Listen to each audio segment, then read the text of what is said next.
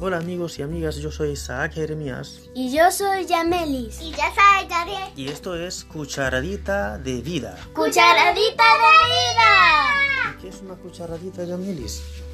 vida! Una cucharadita es una porción pequeña de comida que se sirve en una cuchara.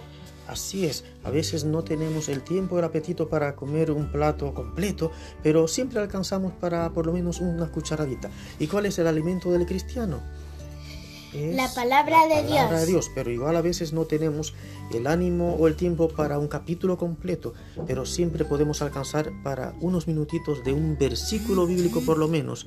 Y esto ofrecemos compartir aquí una cucharadita de vida, un versículo corto meditado en la palabra de Dios. Únete a nosotros. Chao.